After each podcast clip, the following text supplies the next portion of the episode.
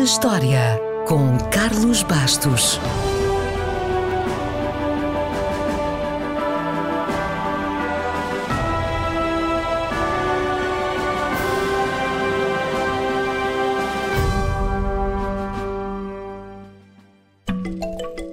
A 11 de fevereiro de 1990, Nelson Mandela é libertado depois de ter passado quase 28 anos preso na África do Sul.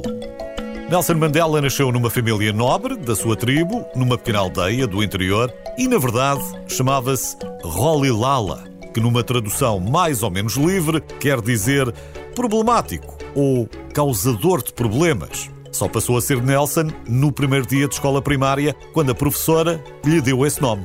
Nunca saberemos porque terá ela escolhido Nelson em particular, se é que tinha algum significado. O que sabemos é que era normal, para essa altura, as crianças africanas receberem nomes em inglês para que os professores coloniais pudessem pronunciá-los mais facilmente. Nascido então numa família importante da sua tribo, Nelson Mandela provavelmente estava destinado a ocupar um cargo de chefia, mas recusou esse destino e aos 23 anos foi para Joanesburgo para estudar. Formou-se em Direito, abriu o primeiro escritório de advocacia para negros na cidade e tornou-se líder da resistência não violenta contra o apartheid. Foi uma das maiores figuras do ANC, o Congresso Nacional Africano, mas acabou como réu num julgamento infame e teve de fugir. No entanto, a vida na clandestinidade não durou muito. Acabou por ser capturado, julgado e condenado à prisão perpétua. Tinha 46 anos.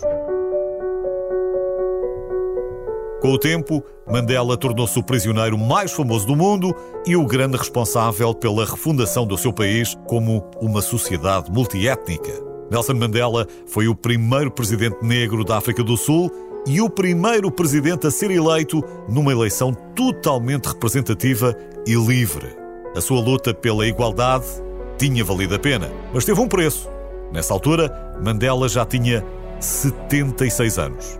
Mesmo preso, ou talvez por isso, a sua fama era enorme e Mandela acabaria por se tornar o político mais galardoado em vida. Recebeu mais de 250 prémios e distinções, sendo provavelmente o mais importante o Nobel da Paz em 1993 por destruir pacificamente o regime do apartheid e lançar as bases para a democracia. Mas aqui é justo que se diga, foi um prémio dividido com o na altura presidente Frederic de Klerk. Curiosamente, porque as máquinas burocráticas têm destas coisas, Nelson Mandela não foi removido da lista de terrorismo dos Estados Unidos até 2008. Depois, alguém se deve ter lembrado. Madiba, como também era conhecido, gostava muito de desporto e principalmente de boxe. Não pela violência, mas pela estratégia. E utilizou bastante o desporto como parte do seu ativismo. Aliás, deve lembrar-se que ele fez todos os possíveis para que a seleção de rugby promovesse a união dos sul-africanos no Mundial de 1995. Resultou, porque a África do Sul venceu. Se não conhece a história, ou se já não se lembra, vale a pena ver o filme Invictus, com Morgan Freeman e Matt Damon. E sabe de onde veio o nome Invictus?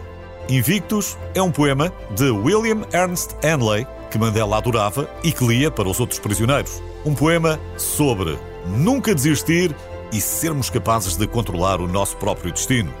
Basicamente, aquilo que Nelson Mandela fez tão bem.